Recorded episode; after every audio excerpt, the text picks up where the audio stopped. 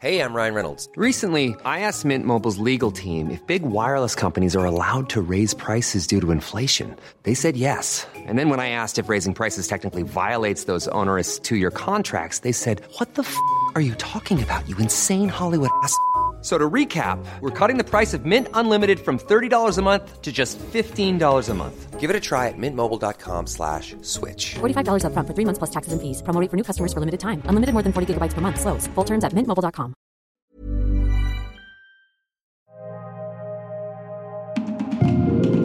Isabel II, con 94 años, cumplirá el próximo febrero 69 años como monarca del Reino Unido. Nunca nadie ha ocupado tanto tiempo esa posición. También en la Casa Real, con más tiempo en el trono, los Windsor, anteriormente llamada Casa de Sajonia, Coburgo y Gotha. Fenómeno mediático, la monarquía británica es la más famosa a nivel mundial y entre las más aceptadas por sus súbditos en varios países. Pero su existencia ha estado en el ojo público como nunca antes en la historia. Por ello, su reinado también es sinónimo de intrigas, represión moral, escándalos conyugales y sexuales, además de un pasado nazi que ha hecho tambalear su existencia.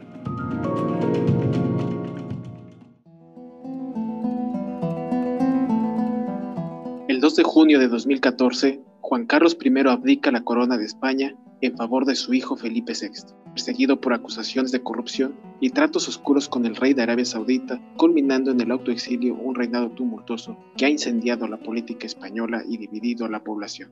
Descendiente de la Casa de Borbón, la designación de Juan Carlos como rey en 1969 fue motivo de controversia debido a su amistad con el dictador Francisco Franco, ganador de una guerra contra el bando republicano que, entre otras cosas, era contrario a la monarquía. Referente de la transición a la democracia en los años 70 del siglo pasado, sus escándalos dentro y fuera de España han manchado ese legado, al igual que las acusaciones de corrupción contra su familia.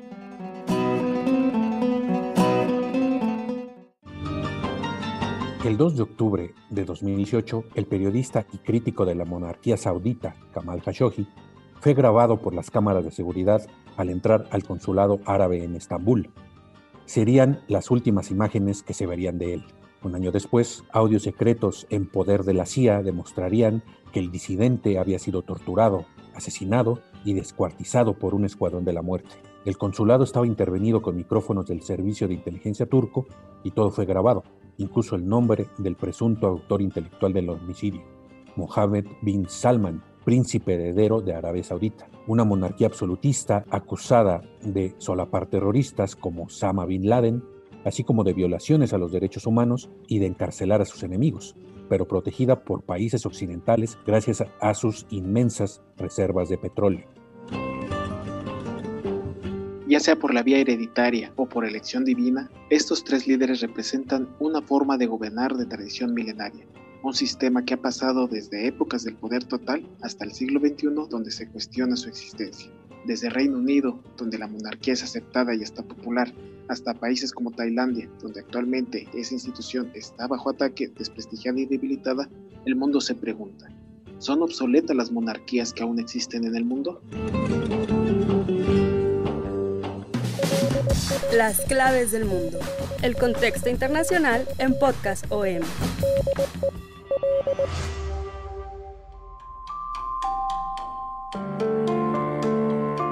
Bienvenidos a Las Claves del Mundo. Los saludamos una vez más con mucho gusto. Mi compañero Jair Soto, coeditor de la sección de Mundo del Sol de México, y su servidor Víctor Hugo Rico, editor de la sección Mundo del Sol de México. ¿Cómo estás, Jair? Un gusto volver y estar de vuelta compartiendo micrófonos contigo, Vic. Así es, y pues hoy iniciamos con un serial que abre bastantes preguntas en tiempos modernos, con un tema que pareciera del pasado y que incluso muchas personas desconocen que aún sigue existiendo. Hablamos de las monarquías. Hoy por hoy, sin temor a equivocarnos, la mayoría de la gente pensará que en el mundo ya solo quedan dos monarquías, la de España y la de Gran Bretaña. La realidad es que son las más famosas, sobre todo las más mediáticas, por todo un círculo de ostentosidad, riquezas e influencias. Después de la conformación de varias monarquías desde el siglo XVI hasta nuestros tiempos, viviendo en un sistema de gobierno democrático en la mayoría del mundo, se abren preguntas sobre el poder que tienen en nuestros tiempos. ¿Cuántas monarquías hay aún? ¿Cuál es su rol? ¿Por qué existen? ¿Cómo o quiénes las mantienen? Y sobre todo, ¿las monarquías están obsoletas? Y estas preguntas trataremos de irlas respondiendo a través de nueve capítulos de este serial sobre las monarquías en el mundo. Primero hay que conocer los cimientos, qué son, por qué nacieron y qué tipos de monarquías existen. Lo primordial de todo esto es conocer qué es una monarquía y generalmente se les conoce como una forma de Estado o de gobierno que reside esencialmente en una sola persona y esta persona es la cabeza de una familia que representa una dinastía. Los tres principales puntos que rigen al líder de una monarquía es, en primer lugar, el control, que es estrictamente unipersonal, todas las decisiones son tomadas por el rey o la reina. Segundo, es vitalicio, el poder del reinado lo concentrará hasta la muerte o por un derrocamiento o incluso hasta la abdicación, que es cuando la cabeza renuncia al cargo. Y finalmente, la corona es designada por orden de herencia. El poder lo obtendrán los hijos en un orden de nacimiento y si no los hay, serían los familiares más próximos según la línea familiar. Las coronas se comenzaron a usar entre los reyes para demostrar la soberanía del emperador. El primero en usarlo fue Apolonio de Tiana, descendiente de los fundadores de Capadocia, una ciudad que ahora es Turquía. Estos sus simulaciones de rayos solares en honor a quien decía que era su abuelo, Apolo, deidad de la mitología griega. Antes de ello, los emperadores griegos solo usaban coronas de laurel.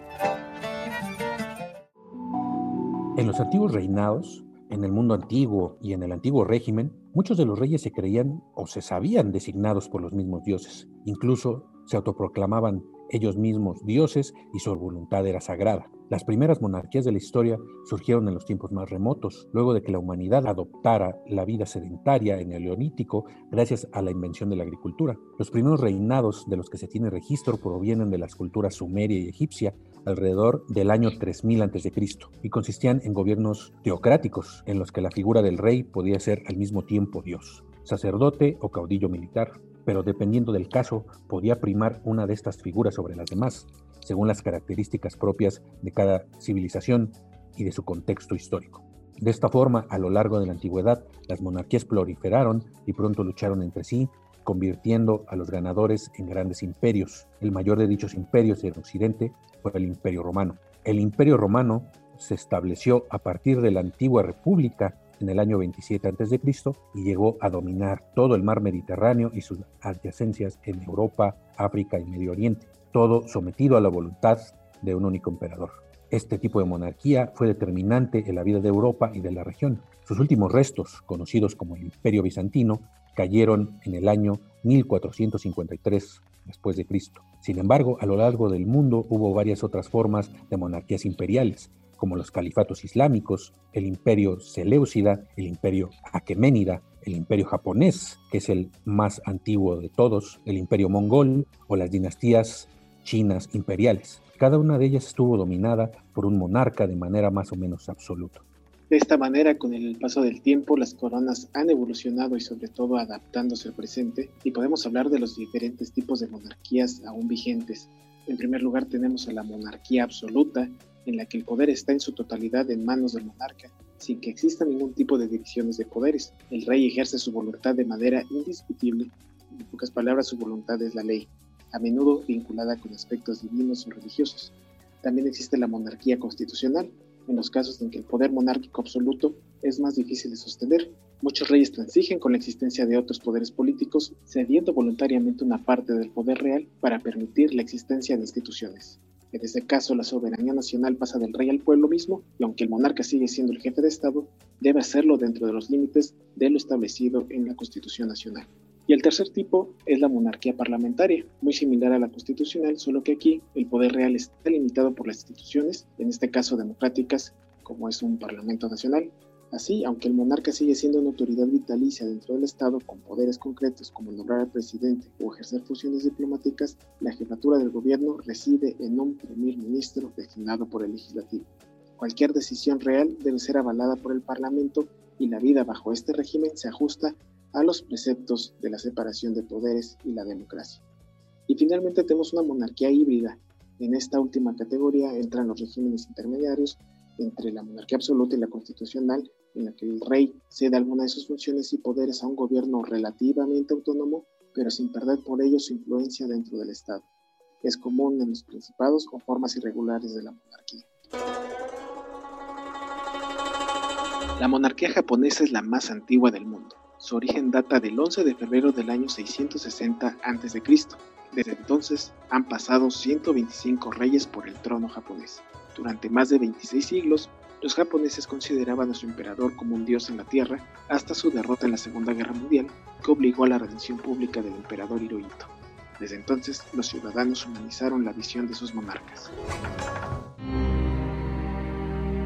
Actualmente existen 28 monarquías vigentes de todo el mundo en 44 estados soberanos, o sea que algunos países comparten un reinado. Cada una cuenta con su propio sistema y unas son más populares que otras. Europa concentra el mayor número de coronas y las dos más destacadas, como habíamos mencionado, son la de España y el Reino Unido. En el caso de la británica, otros estados independientes se rigen bajo el cobijo de la reina Isabel II. Y estos países o territorios van desde Canadá, Belice, Islas Malvinas, Jamaica y una gran mayoría de las islas del Caribe. Pero además de España y Reino Unido, en el viejo continente también hay en Bélgica, Países Bajos, Noruega, Mónaco, Suecia, Luxemburgo, Andorra, Dinamarca, Liechtenstein, prácticamente en la mayor parte de Europa, todas ellas bajo un régimen constitucional o parlamentario. La única nación europea que cuenta con una monarquía absoluta es el Vaticano, con el Papa como su representante. Y si de coronas absolutas hablamos, en Asia se encuentra la mayoría, empezando por Arabia Saudita, Emiratos Árabes, Brunei y Omán, pero también agrupa a un gran número de coronas constitucionales, como en Japón, Tailandia, Camboya, Jordania, Kuwait, Malasia, así como Qatar, Bahrein, Brunei y Camboya.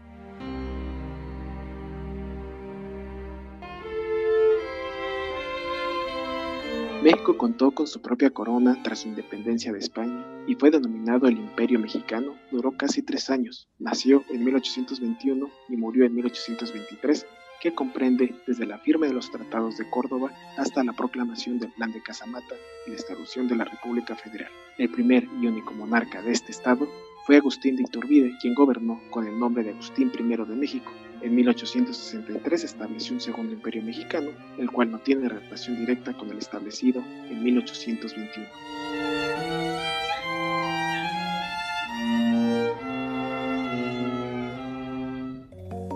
Y en este panorama iniciaremos este serial sobre las monarquías en el mundo con el reino de Gran Bretaña e Isabel II, donde en los dos últimos años las crisis por abdicación, corrupción, hijos no reconocidos, la presunta participación de nobles en casos de abusos de menores, en las casas reales europeas como Reino Unido. Todo esto crea un cóctel que ha traído a multitudes, incluso a las pantallas del streaming. Sin embargo, hay mucho detrás de todo esto. Más allá de los escándalos, subyace una historia política de décadas, con la monarca Isabel II como cabeza y partícipe de uno de los periodos más controvertidos en la historia del Reino Unido, desde su pasado nazi, su cambio de nombre y los últimos acontecimientos en la corona británica, el Brexit, su relación con Estados Unidos. Esto lo veremos en el inicio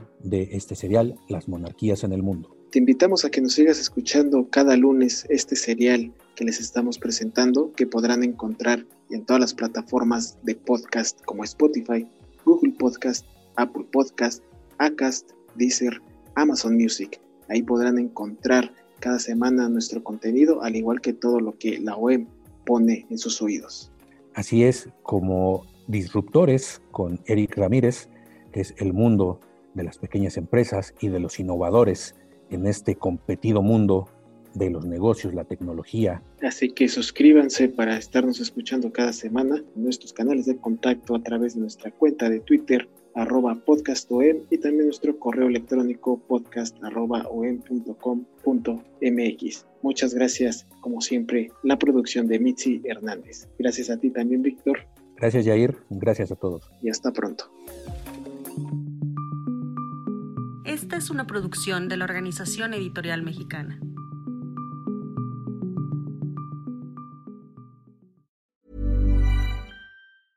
Hey, it's Paige DeSorbo from Giggly Squad. High quality fashion without the price tag. Say hello to Quince.